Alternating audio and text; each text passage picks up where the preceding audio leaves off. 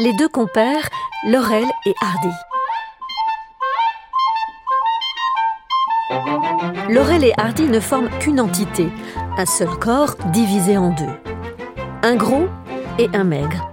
Un joufflu qui roule les mécaniques et un plutôt lunaire. Le maigre et le plus grand, Stan Laurel, est celui qui fait souvent la moue et qui parfois pleurniche. Il est né le 18 juin 1890 en Angleterre. Des deux, c'est lui le plus poète. Quant au gros, Oliver Hardy, le faux sérieux, le petit, il naît deux ans plus tard à Harlem, dans l'État de Géorgie, aux États-Unis.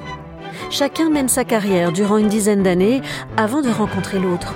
Leur association sous la marque Laurel et Hardy est l'une des plus fécondes de toute l'histoire du burlesque. On dit qu'à la mort de Hardy, le 7 août 1957, Laurel ne se remet pas de sa disparition, au point de sombrer dans une grave dépression. Il meurt lui-même le 23 février 1965 à Santa Monica.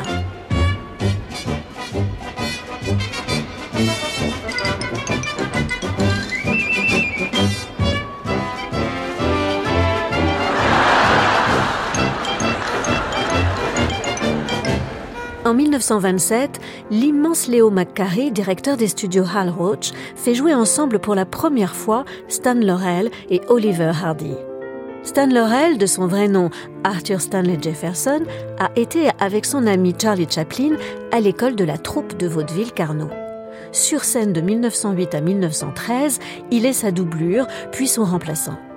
Il connaît tous les trucs du rire, de la scène. Il sait tout faire. Il est maître du moindre geste. Il connaît la pantomime et la jonglerie par cœur. C'est un danseur, un acrobate qui interprète depuis 1917 un personnage coriace, féroce et parfois désarmant, connu en France sous le nom de Rigolo. Oliver, de son vrai nom Norvel Hardy, est tout le contraire. Peu doué pour les études, mais doté d'une voix magnifique, il débute dans le chant sur des petites scènes, puis vend des tickets de cinéma avant de gravir les échelons un à un. Dans les innombrables films interprétés depuis 1914, il joue sans trop se fatiguer les personnages secondaires dans des films peu inspirés. La vie est belle et les contrats s'enchaînent au jour le jour. Étonnamment, Laurel est en 1918 le faire-valoir d'un acteur aujourd'hui oublié, Larry Simon. Après quatre films, ce dernier est remercié et remplacé par Oliver Hardy. Imaginer un tandem entre ces deux-là est une idée de génie. Le maigre et le gros, le poète et le faux sérieux, le grand et le petit. N'oubliez pas, Laurel, c'est le petit. Le premier film officiel de Laurel et Hardy date de 1927, The Second Hundred Years. Cela fait dix ans que Chaplin ne fait plus de courts-métrages.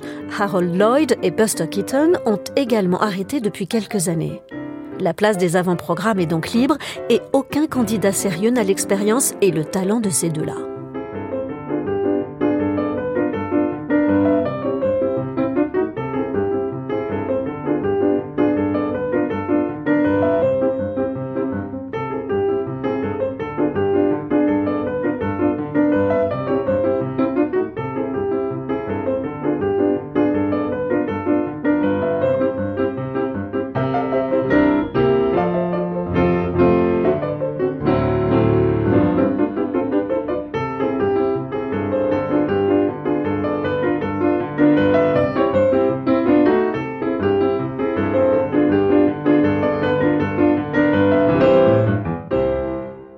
Et Hardy créent le déséquilibre parfait.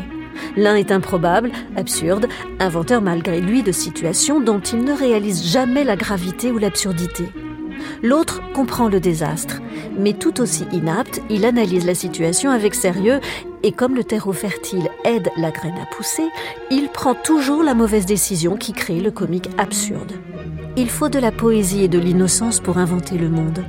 Il faut aussi de la rigueur et de la connaissance théorique pour en maîtriser les règles et le faire avancer. Laurel est poète et ses raisonnements doivent plus à l'inspiration spontanée, aux rêves des enfants qu'aux mathématiques. Hardy est raisonnable, responsable et en vain de maîtriser les apparences, car des deux, c'est probablement lui qui, ne remplissant pas son rôle d'adulte, permet à son comparse de pousser les situations comiques jusqu'à l'absurde. Ils sont tous deux dans des déséquilibres opposés, sans cesse au bord de la chute. Laurel et Hardy se jouent de l'espace et du temps. Ils sont ainsi les premiers à mettre en pratique le fameux effet de slow burn, principe selon lequel une action qui devrait prendre quelques secondes est étalée sur plusieurs minutes. Œil pour œil, l'un de leurs films muets les plus célèbres, en est le parfait exemple. Un manteau qui se coince dans une porte et voici 20 minutes de délire total. Un crabe dans un pantalon et c'est parti pour l'ascension la plus folle.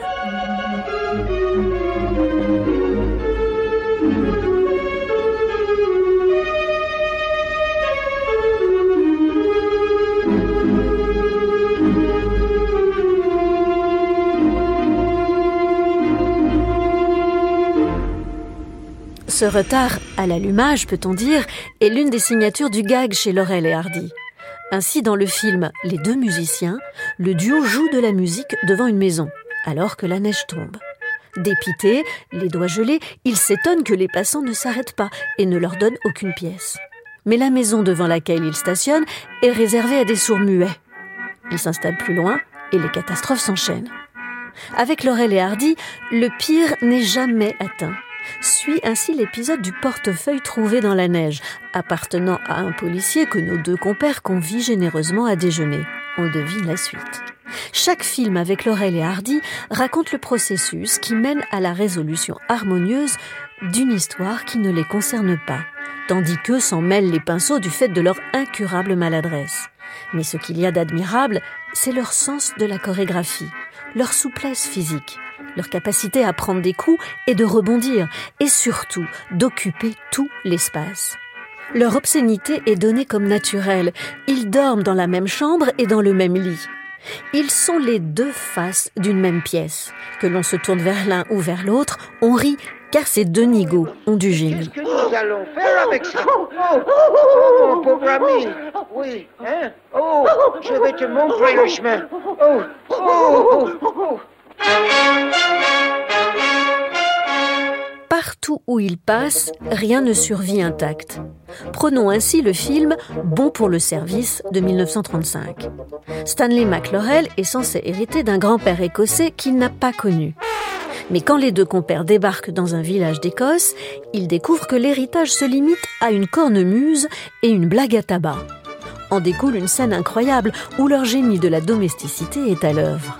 Ainsi, dans la chambre d'hôtel qu'ils n'ont pas les moyens de payer, Laurel revient avec un morceau de morue qu'il a échangé contre leur manteau. Mais comment cuire le poisson? Eh bien, ce sera à l'aide d'une bougie placée sous le sommier du matelas qui sert à l'heure de grill. Pendant que Laurel surveille la cuisson, Hardy met la table en se servant des tiroirs d'une commode. La catastrophe ne fait qu'empirer. Laurel et Hardy sont les rois de la vie domestique et leur capacité de destruction est infinie. Le côté fantastique est alors fortement ancré dans le quotidien où les objets font planer une menace permanente. Les catastrophes en rafale dévoilent ainsi l'envers cauchemardesque de la vie courante, la folie latente de notre monde et la vanité dérisoire de toute entreprise humaine. Rien de plus concret que ce comique-là et donc rien de plus poétique.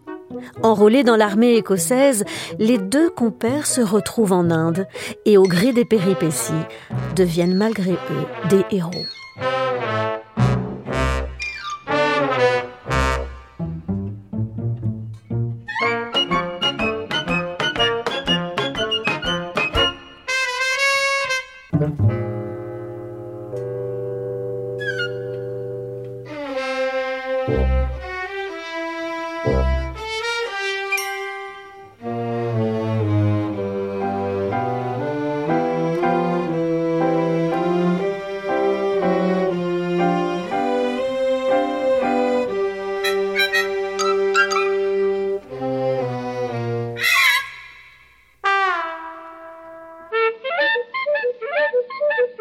Les Laurel et Hardy ne sont pas uniquement des films pour enfants.